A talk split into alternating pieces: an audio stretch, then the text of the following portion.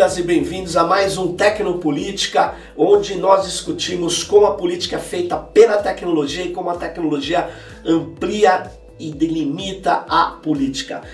Para conversar hoje aqui nós trouxemos o Alcides Peron. Obrigado, Alcides. O Alcides é autor desse livro aqui, ó, American Way of War, ou seja, a guerra cirúrgica e o emprego de drones armados em conflitos internacionais.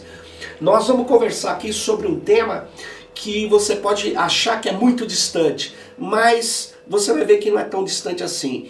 Os veículos não tripulados, as armas autômatas, elas estão chegando no ambiente urbano e estão chegando, saindo do uso simplesmente militar para o uso também de vigilância policial e civil.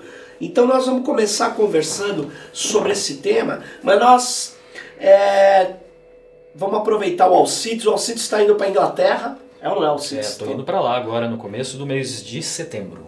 Pô, então obrigado por você ter vindo aqui antes de, de ir para lá, né? Uhum. Continuar suas pesquisas. Mas a questão é o seguinte, Alcides. Tem um livro que me chocou muito é, quando eu tomei contato com ele. Foi quando eu percebi é, o, o que existia além do que nós vimos no cinema, nos no, nos documentários sobre drones, né? Que o drone, segundo o livro é, A Filosofia do Drone, do Chamayu, Gregoire Chamayu, ele inverte a, a, a, lógica da guerra, né?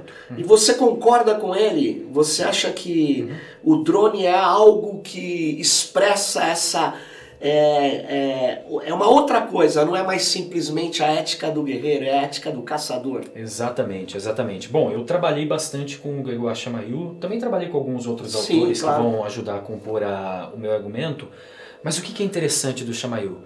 ele primeiro que ele vai fazer toda essa ideia de uma teoria do drone, né? Sim. E ele vai captar desde períodos remotos, né? E eu acho que é o livro anterior dele que se chama que se chama Human Hunt, né? Algo assim. Sim. assim. Depois eu posso conferir.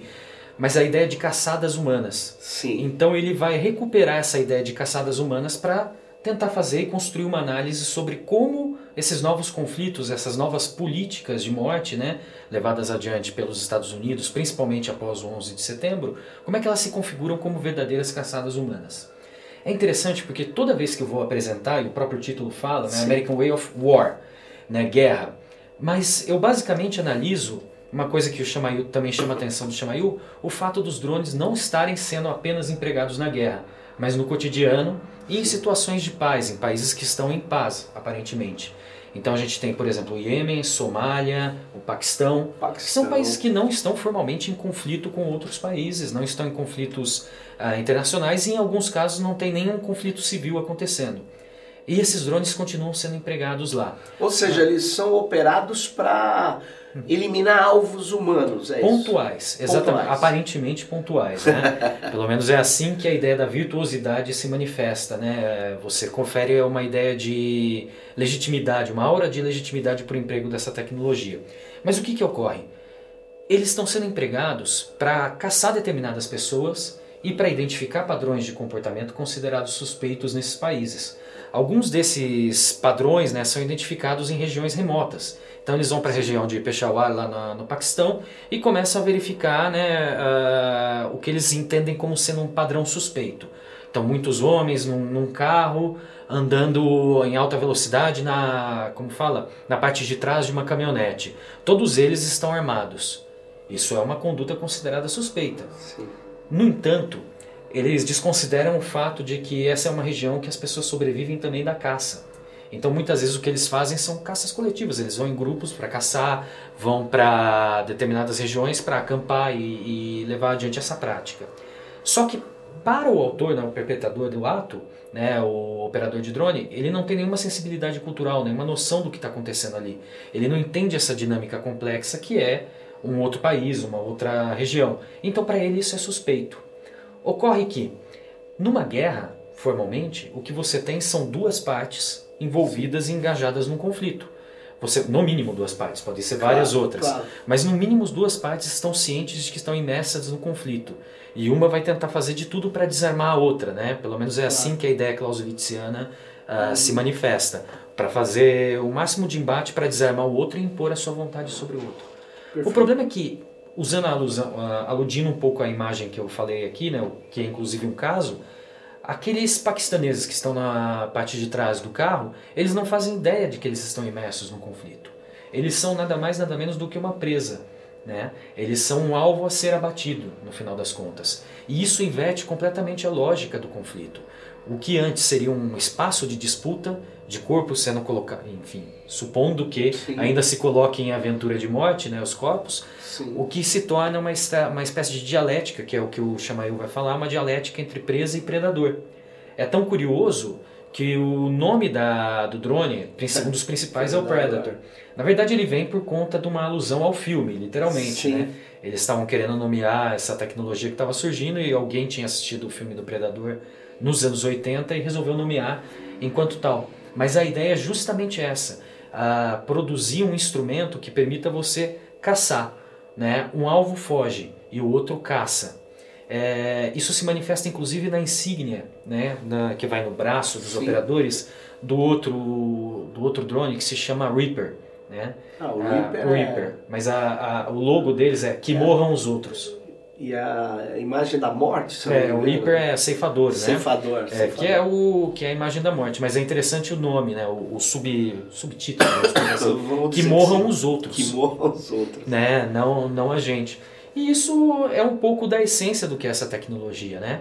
Se a gente pensar quando ela foi desenvolvida, é, ela pega assim os primeiros exemplos, as primeiras, como fala, protótipos, né? Sim. Estão ali no final da década de 70. A guerra do Yom Kippur, quem desenvolveu foi um Israel, né? israelense, é, o, o Abe Karen.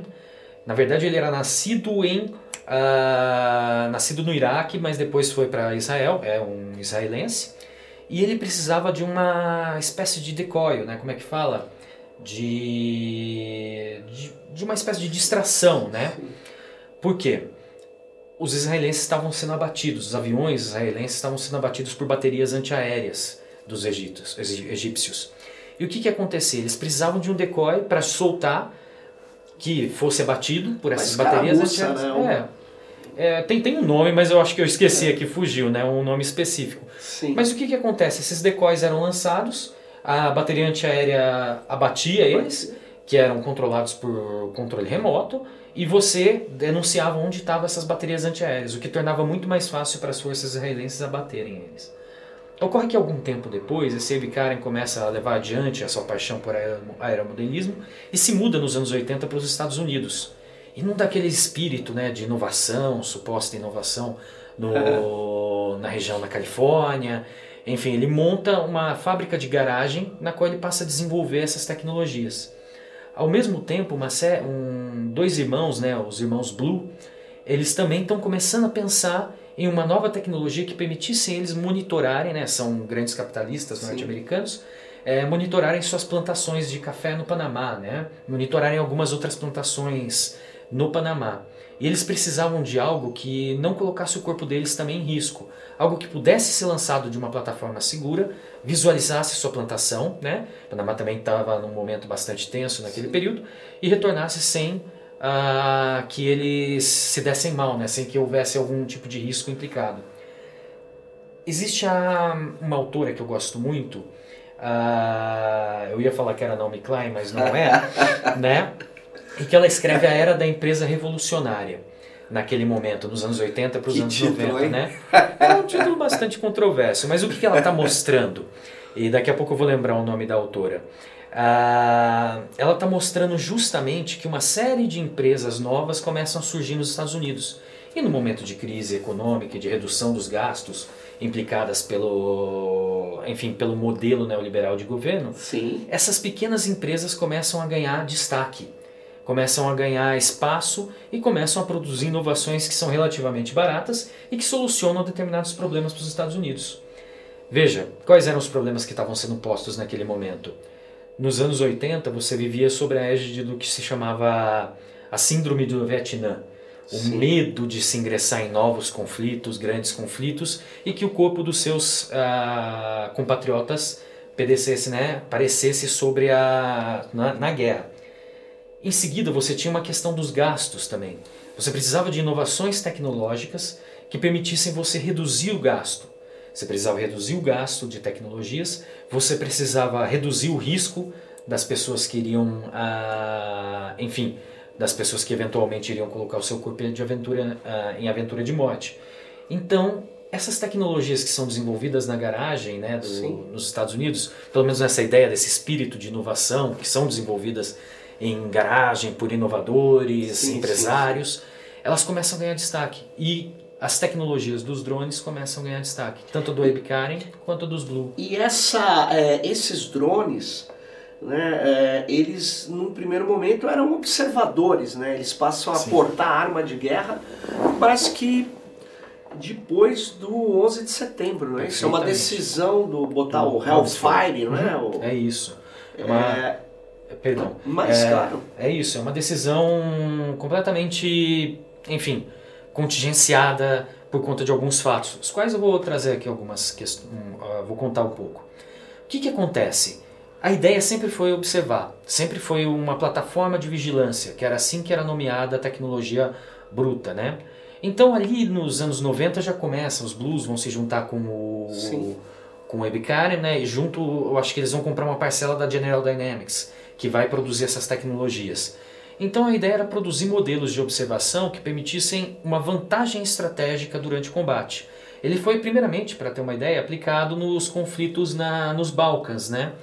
E aí os Estados Unidos que estavam operando ali naquela região, eles precisavam de uma tecnologia que permitisse enxergar, entender quais eram as posições inimigas, para então eles poderem se movimentar.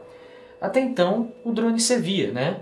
Depois de um tempo, né, passado um, um, pouco de tempo, já falamos agora, já estamos agora na Sérvia, nos conflitos sim, na Sérvia, os Estados Unidos, né, que também estavam participando ali da coalizão no, na Sérvia, o que, que eles precisavam?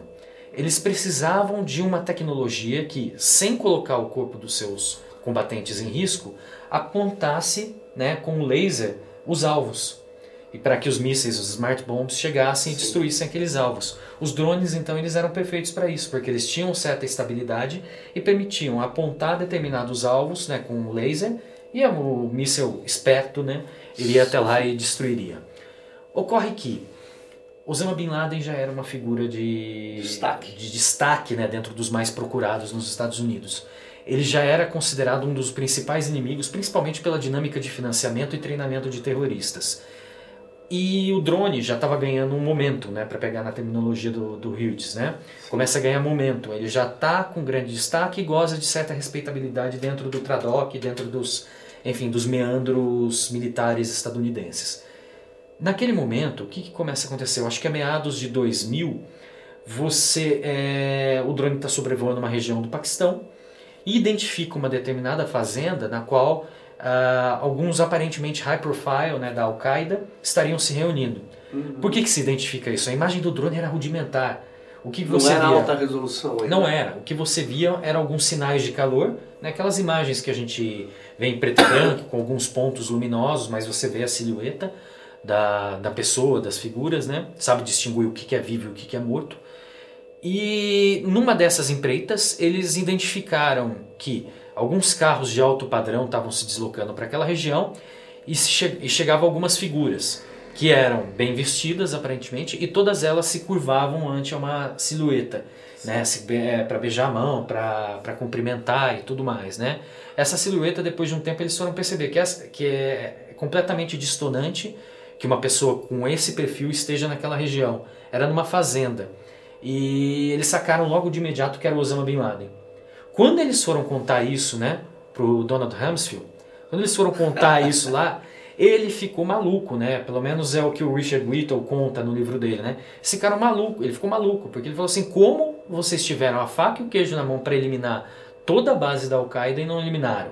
Por que, que vocês não fizeram? Aí, né, alguns generais e empreendedores que estavam ali no entorno resolveram falar: olha, essa é a nossa oportunidade, né? Só porque o drone não é armado porque o Predator ele não contém a, eu acho que na época ainda chamava Gnat, é. ele não contém as tecnologias para tanto. Só que eles sabiam que colocar a arma, num arma é, numa plataforma de vigilância operada remotamente não seria previamente aceita. Aí entram alguns truques né, que, que foram levados adiante. pela, pelos generais norte-americanos, pelos brigadeiros que participaram da empreita do drone armado. A plataforma drone, né, a plataforma Predator, já havia sido previamente aprovada, tanto pelos Estados Unidos como por outras instituições internacionais que aprovam armamentos. Ela está aprovada, ela existe, ela pode ser empregada em conflitos ou em outras situações.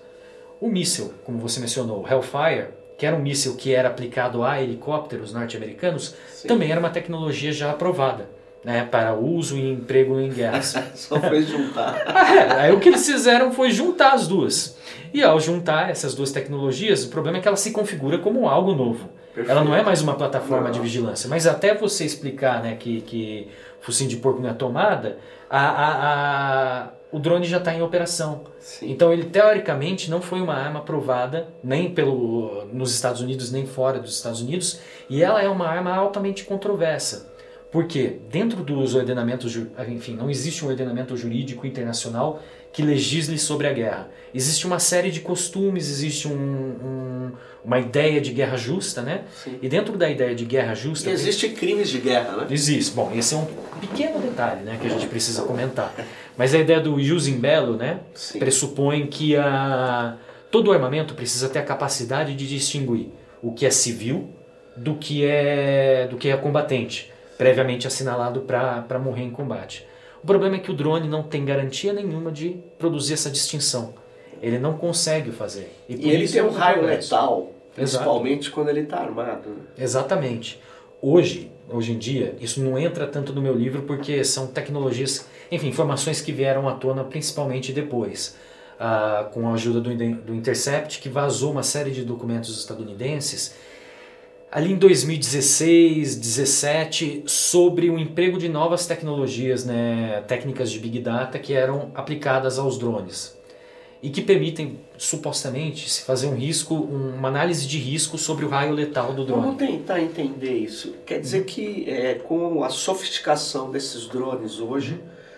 eles têm uma, uma não, várias câmeras uhum. de alta resolução. Exato. E elas estão sendo operadas por humanos ainda. Né? Perfeito, né? isso. Por humanos. Uhum. Só que está dizendo que as imagens passam por um computador uhum. e esse computador ele vai analisar uhum. é, essas imagens para orientar isso. o humano. Isso. E aí ele pode detectar padrões de biometria. Exato, exato. É interessante só dar um passo atrás e a gente Sim. entender qual é a mecânica do drone. É, teoricamente, quando ele foi construído, era um objetivo de vigilância. A partir do momento que a gente arma a gente, os Estados Unidos resolvem claro. armar o drone, toda a configuração geopolítica muda. Por quê? Até então, como é que ele era operado? Você tinha um sujeito que estava, no início mesmo, assim, no início dos anos 2000, a, uma base de operação do, dos drones estava num país adjacente, no Paquistão, e você operava o drone a partir de lá, porque ele não tinha autonomia para voar e chegar até o lugar, mas você precisava de um lugar seguro. No momento que você resolve intensificar né, e trazer mais segurança para o operador do drone, o que, que eles fazem? Eles passam a operar os Estados Unidos da base de Ramstein, na Alemanha. E aí você consegue uma tecnologia que permita uma comunicação uh, mais sofisticada e uma redução do delay na operação do drone. Eles ainda não estão armados mas os Estados Unidos estão operando seus drones que voam no Paquistão, usando uma base num país adjacente para decolar o drone, mas o operador está na Alemanha. Você sabe quanto é esse delay, assim, alguns segundos? Era de 2.3 segundos e eles reduziram para 1 segundo. Né? E agora toda, existe toda uma discussão, uma bibliografia que versa sobre a redução desse 1 segundo como esse delay é importante de ser reduzido, supostamente para trazer mais. Quem é gamer sabe disso. Exato, né? Para reduzir, pra reduzir o o, o, o enfim, o, o, risco também Sim, de acontecer claro. algo. O ponto era, quando eles estavam operando na Alemanha, que eles tomam a decisão de armar o drone. E nesse momento você tem uma pequena confusão geopolítica. A Alemanha não, até o momento, autorizava o uso da base de Ramstein para vigiar. Mas começar a matar pessoas a partir da base é. de Ramstein geraria uma série de problemas. Então você tem toda uma reorganização sociotécnica do drone que permitisse a sua, enfim, a sua deslocalização da, da, da Europa, do continente asiático, e sendo colocado nos Estados Unidos para que ele pudesse operar a partir do seu próprio território. Porque ali se sabia, e se já tinha, e isso é declarado por um dos generais, que uh, como fala lá, danos colaterais poderiam ocorrer. ocorrer. E aí, uma vez que o operador está a partir do território, fazendo isso a partir do território, o risco dele ser processado e o risco de identificação dele começa a, a ser reduzido. Então você faz essa alteração total da dinâmica. O que você tem hoje são operadores de drone que estão ou na base de Nevada, né, em Quitting, Nevada, que são ah, soldados que estão fardados. Eles entram na base, né, numa sala como essa, e passam a operar o drone a partir dessa base fardados. Isso é um pressuposto de guerra. Sim. Só que você tem também, perdão, Sim. os drones que são operados pela CIA. Ah, é uma outra unidade. É uma, uma outra unidade que não é autorizada a matar, muito menos matar fora do país mas que você tem operadores que estão operando. Eles não estão Você disse que a CIA não é autorizada a matar no caso de drones, né? Não, não é autorizada a matar. A rigor... Em nenhuma situação? Em nenhuma situação a CIA é autorizada a matar. Aliás, não existe essa não. figura. Não existe essa figura. A CIA é uma agência dos Estados Unidos. Não, não existe uma autorização para que ela mate fora do país. O tudo que acontece é... Enfim, vamos é dizer... É ilegal? É ilegal, né? Uh, então a gente tem que levar em consideração que a, os Estados Unidos começaram a operar drones com a CIA né, em outros países. Isso por si só já é extremamente ilegal. Já traz uma série de problemas relativos à legalidade dessas operações. Mas o que, que passa a acontecer? Se a gente olha o gráfico, depois eu posso disponibilizar para, sei lá, colocar em algum vamos espaço. Colocar, vamos colocar o gráfico. É um gráfico produzido pela turma do MIT sobre os, os ataques de drones nos Estados, é, no Paquistão pelos Estados Unidos. A gente vai ver uma linha temporal. Essa linha temporal vai mostrar que, principalmente a partir do governo Obama, você tem uma, um aumento exponencial. É, é, é gigantesco, é é Quando eu parei de contar, as 2.400 mortes que uhum. foram realizadas na gestão Obama por drones. Exatamente, é por aí. Você tem ainda dentro disso aí um agravante que é você começa a fatiar os números e percebe que você tem um número grande de civis que é morto. Dentro do número de civis você tem crianças e isso é uma análise conservadora. Porque como eles fazem essa análise? Eles vão pegar três reportagens, né? Eles não vão poder ir em loco mas três reportagens que falam sobre o assunto. Sei lá, olha, houve um ataque ah, em uma determinada localidade. Notícia A diz que morreram quatro. Notícia B diz que morreram dois. Notícia C diz que morreu um. Eles vão ficar com um. Eles vão pegar sempre a estimativa conservadora.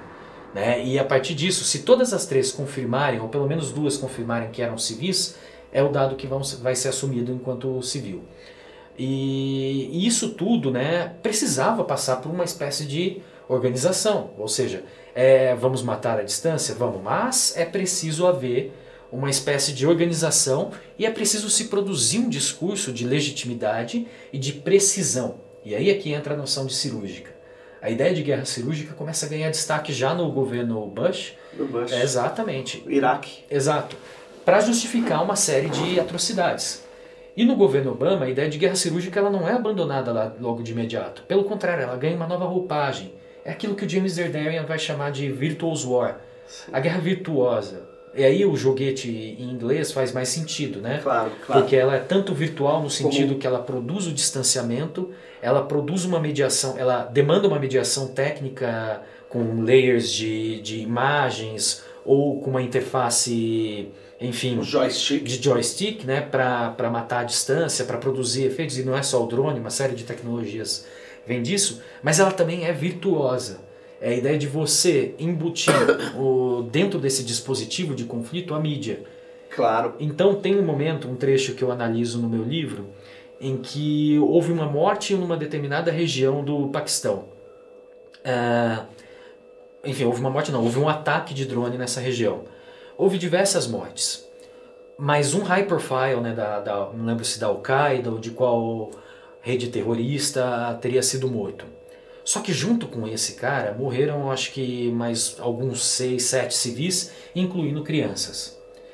A notícia que veio à tona na CNN, nos principais portais, era de que, olha, matamos um high profile, né, um drone utilizado em tal região, isso meados de 2010, 2011, uh, matou um high profile da Al-Qaeda, né, uma missão extremamente bem sucedida, ótima. No meio termo, né, é, entre aí as notícias que de fato contam que matou mais gente do que deveria, Obama está num, num jantar, numa espécie de jantar uh, na Casa Branca com os jornalistas e por, algum, por alguma cargas d'água, não sei por que motivo, os Jonas Brothers estavam lá. Né? Aqueles, aquelas coisinhas, como é que chama? É, negócio de música aí, né? Que eu não entendo muito deles. E adolescentes, parece que mexem bastante com, com os adolescentes, eles gostam bastante, são famosos. E, a, e ele falou assim: Olha, eu queria cumprimentar os Jonas Brothers aqui, né? Estão aqui presentes, minhas filhas são suas fãs, mas vou dizer uma coisa: não chegue nem perto delas. E eu vou só dizer duas palavras para vocês: Predator Johnny. Você nunca vai ver eles chegando, né? Vocês vão ser eliminados e nada mais vai acontecer. Isso era uma piada. Era uma piada. Estilo Bolsonaro. Né? Exato. Né? Foi bem no nível. Foi bem no nível.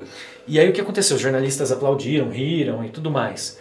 O problema é que eu acho que duas semanas depois vem a notícia de que essa me... e ele faz, ele conta nesse jantar um pouquinho, né, de que olha, é uma arma bem sucedida, matamos um cara lá na, na Al-Qaeda e tal.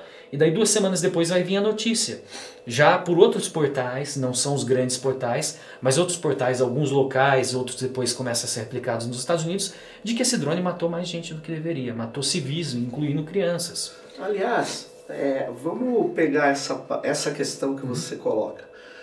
É, uma discussão que eu não sei se você acompanhou nos Estados Unidos é retirar o piloto humano do drone e passar uhum. o drone a ter uh, ser dirigido por um, uma inteligência de máquina, uma rede neural um conjunto de tecnologias uhum. autômatas que talvez em algumas situações chame humanos para decidir a sua operação em, em determinadas situações. Mas a grande discussão é que o drone atuaria, ou a arma autômata, uhum. porque o drone é o veículo aéreo não tripulado, não tripulado. até chama de VANT.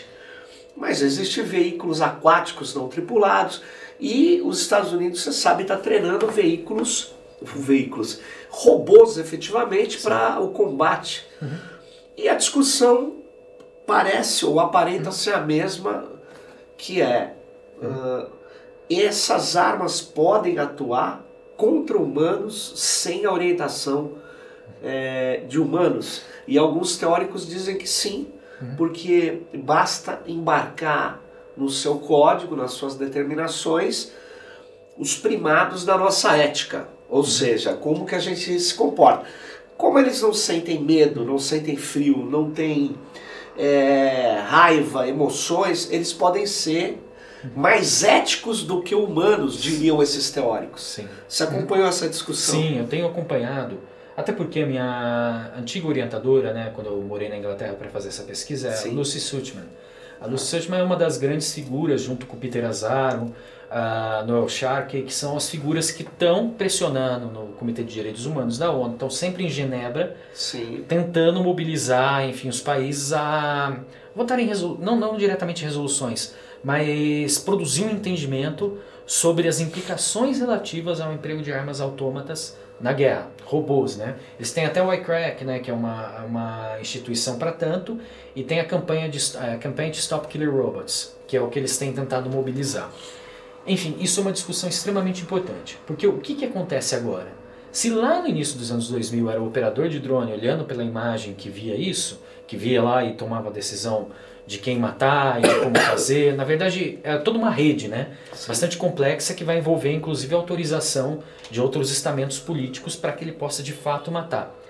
Mas um pouco da discussão anterior, o que, que acontece? O emprego dessas tecnologias de Big Data começa Sim. a se tornar intensivo.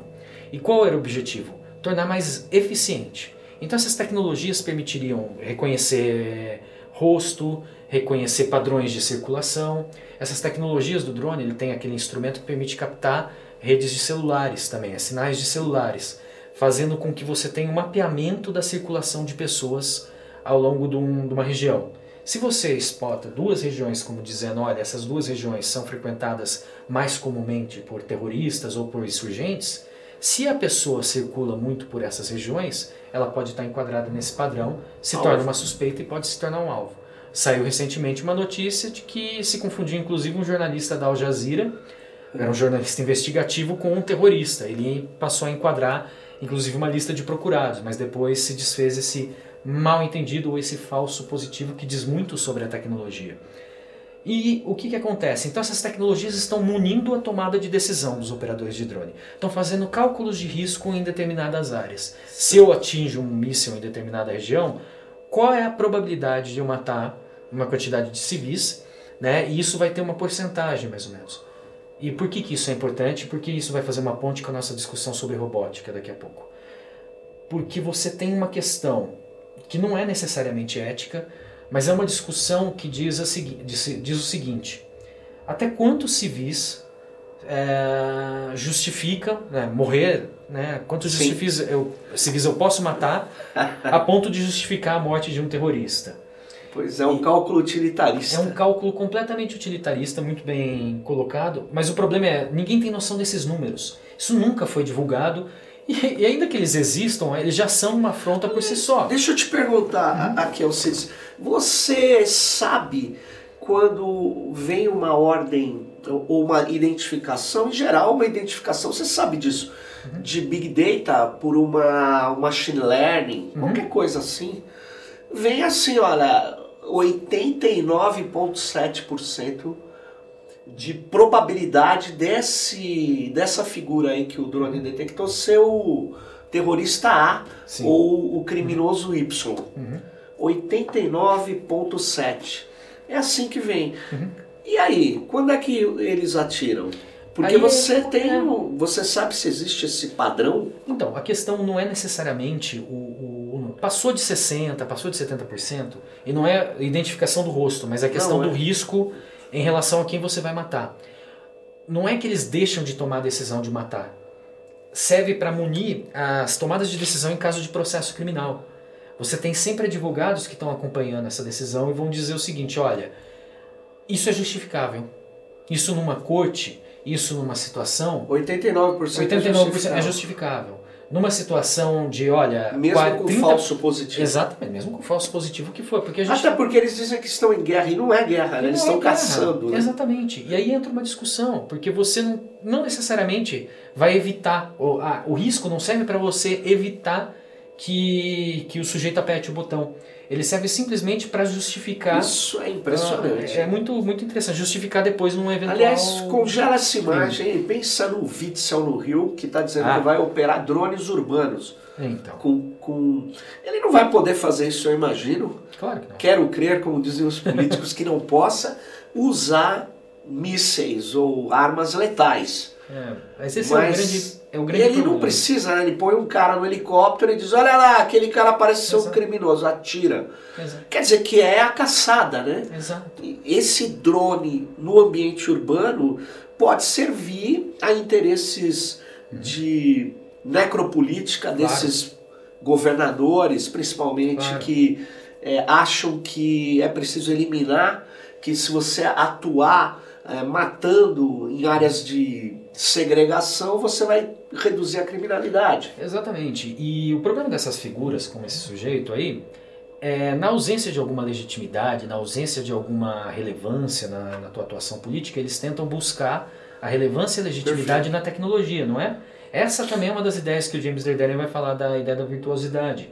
Verdade. Ou seja, no que eu não consigo resolver porque estamos imersos numa suposta corrupção das pessoas, eu uso a tecnologia como uma espécie de uh, muleta para minha incapacidade de resolver determinados problemas. Não à toa, uma série de, de legisladores, eu acho que eram deputados federais, fizeram uma excursão para a China para buscar, enfim, essas novas tecnologias e como elas seriam capazes de, enfim, resolver os problemas que de segurança no Brasil. Esse é um apoio desesperado, né? É o que o, o Stephen Graham chama de tecnofilia. Eu gosto Exatamente. do termo tecnofilia. Tecnofilia é ótimo. É, porque me parece que nós estaríamos imersos numa confusão, que é a organização do espaço urbano, né? uma confusão tanto em termos sociais quanto em termos urbanísticos, né? e que a única forma de solucionar isso seria na importação de uma tecnologia que imporia a ordem de uma maneira bastante severa ou de uma maneira bastante clean. Porque é, é, é disso que se trata. Né? Produzir a necropolítica, fazer, né? Exercer a necropolítica, porém, o que o Derderian fala, tragedy free. sem a tragédia. Sem a tragédia. É, sem o componente da, da desgraça e da destruição. Como se fosse possível você fazer uhum. esse tipo de ação uhum. né, com precisão, Exato. acima de todos os problemas que a gente já vê que essas tecnologias portam, uhum. sem viés, sem erro. E mais, né? É, tratando. É, trazendo essa tecnologia militar Exato. da guerra para caçada e agora da caçada para vigilância uhum. e operação urbana. Exato. Uhum. Eu não sei se você acompanha, uhum. os drones são utilizados para vigiar a Palestina, né? Claro. Território uhum. ocupado. Uhum. E eu não sei até que ponto isso procede, mas eles estariam filmando o tempo todo o território palestino uhum. para criar um filme em tempo real. Interessante. Não, essa eu não conheci, mas é interessante. É, porque o drone ele esquadrinha o território, uhum. ele tem alta precisão. E ele, ele, eles teriam um projeto que é, é, o tempo todo. O drone, alguns têm autonomia de sete dias, aí antes de descer ele já Sim. coloca um no encalço, uhum. a ponto de que ele tem o filme inteiro do território. Uhum. Então você imagine essa pessoa sai na segunda-feira, vai até o lugar, passa por aqui, volta, aí uhum. vai, aí no domingo ela vai para outro lado, volta durante meses, uhum. filmando um território do alto. Uhum. Quando sai um grupo, se junta num carro, vai até ali e explode algo, uhum. você volta o filme e uhum. sabe exatamente Sim. quem são as pessoas e tal. Uhum. Essa vigilância ubíqua, uhum. esse olho que tudo vê, Sim.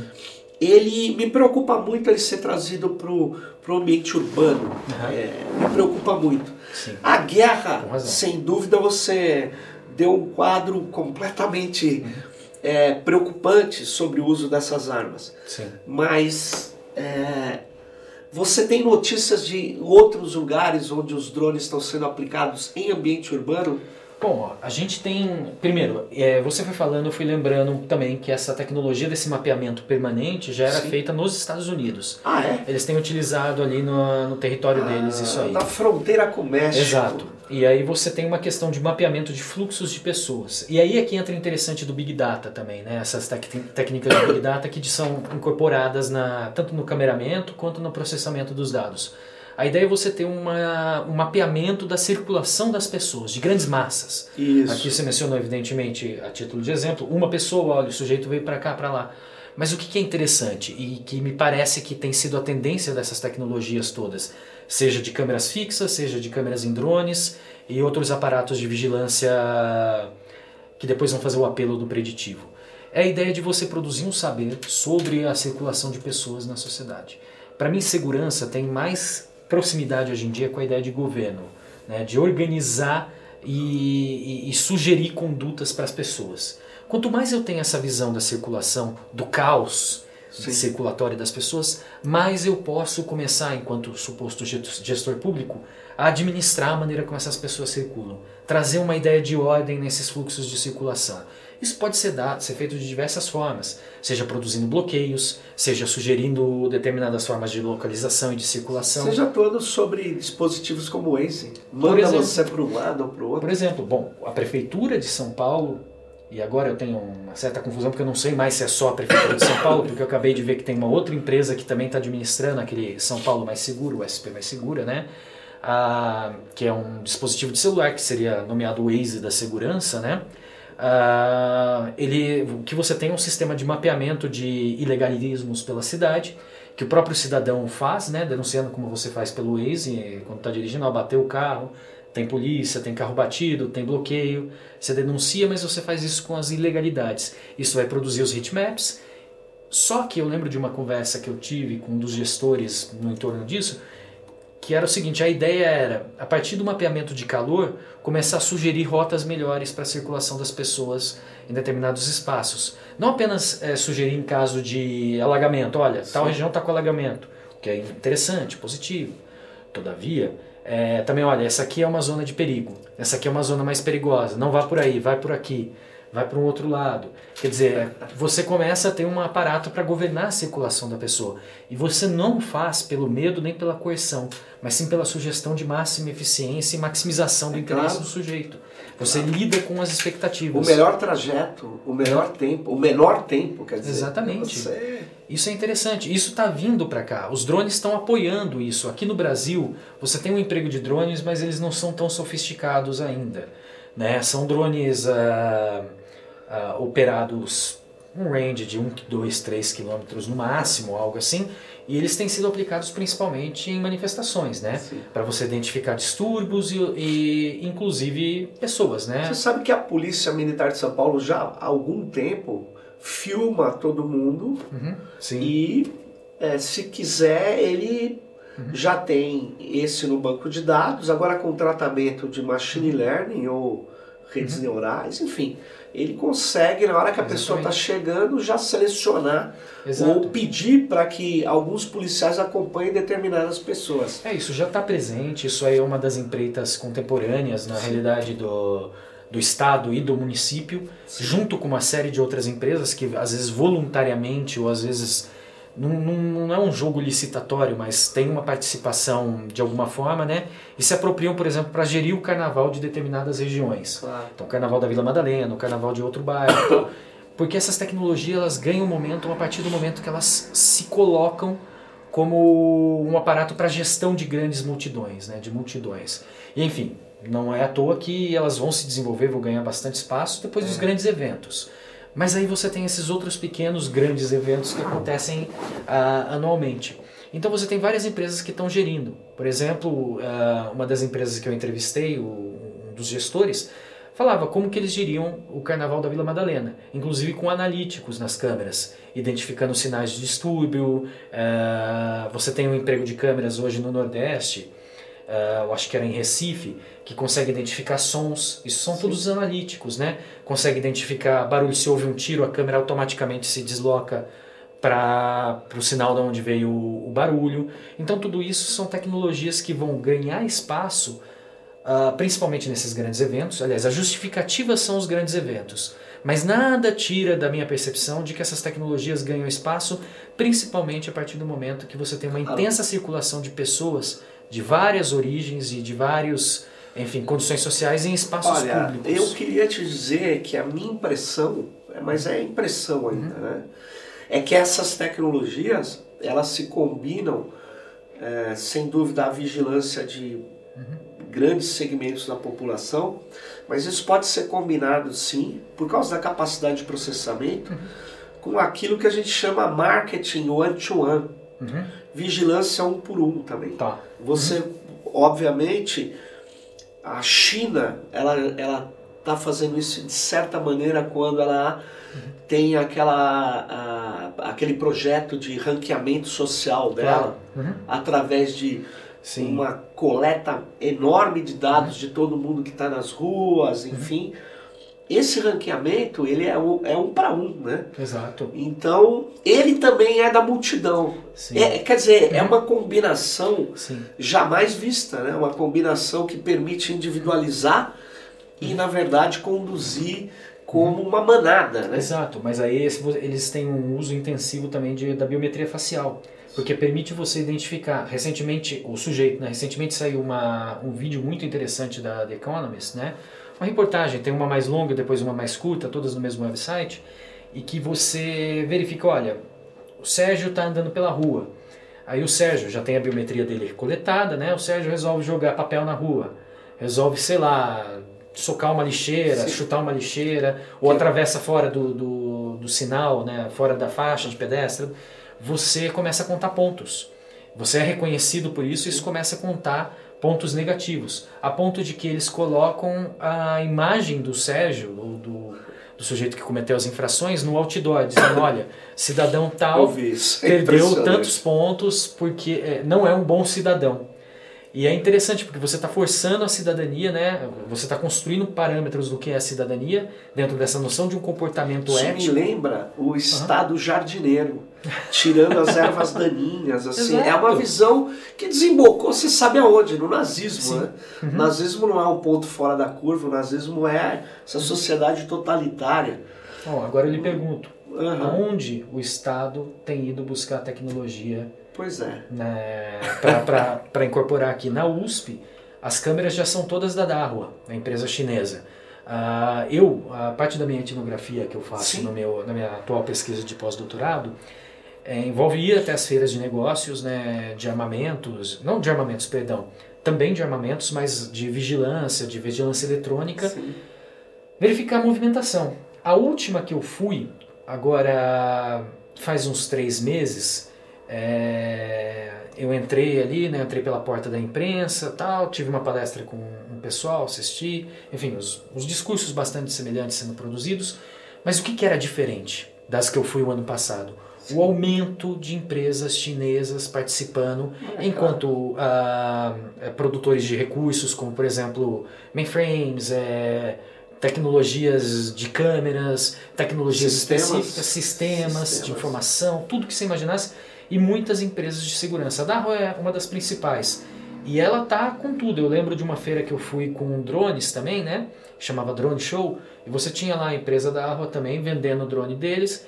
Tinha muita gente interessada, inclusive gente do Rio de Janeiro, gente ligada à administração pública do Rio de Janeiro, antes das eleições, já interessados na tecnologia do drone, porque ele traria estabilidade, poderia, com estabilidade, incorporar analíticos. Um dos grandes problemas Claro. para o analítico é a estabilidade para reconhecimento facial e a ideia de reconhecimento facial começando a ganhar espaço para acesso eh, em toda a feira, né, para acesso nos lugares.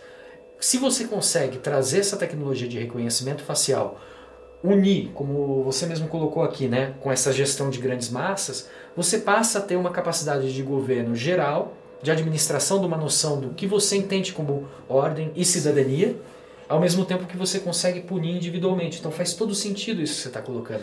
E aqui Impressionante. a gente tem buscado essas tecnologias. E aí, Alcides, obrigado aqui pela nossa conversa. O Alcides, antes de ir para a Inglaterra aqui continuar sua pesquisa, Sim. eu pedi para ele vir aqui no nosso programa Tecnopolítica trazer essas reflexões aqui. Espero que você fique ligado nisso, porque é uma coisa, Alcides, é, é, a câmara, é, a câmara de ligada a sistemas de biometria, é, inteligência de máquina, é, ela, a existência dela pode inibir alguns tipos de crimes, não outros. Claro. É curioso que ela serve mais à vigilância política e as pessoas não estão percebendo isso. Serve mais a vender os seus trajetos para empresas, para brokers de dados. É curioso que as pessoas acham que vão estar mais seguras, né?